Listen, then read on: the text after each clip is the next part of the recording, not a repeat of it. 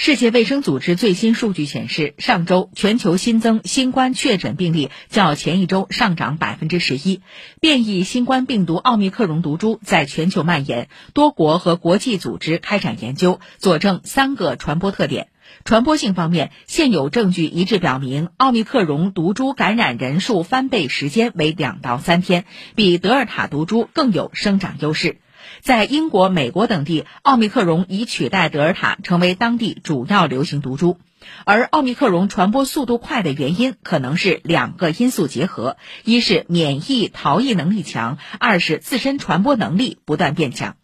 严重性方面，英国、南非和丹麦的早期数据说明，相比德尔塔毒株，感染奥密克戎毒株住院风险降低。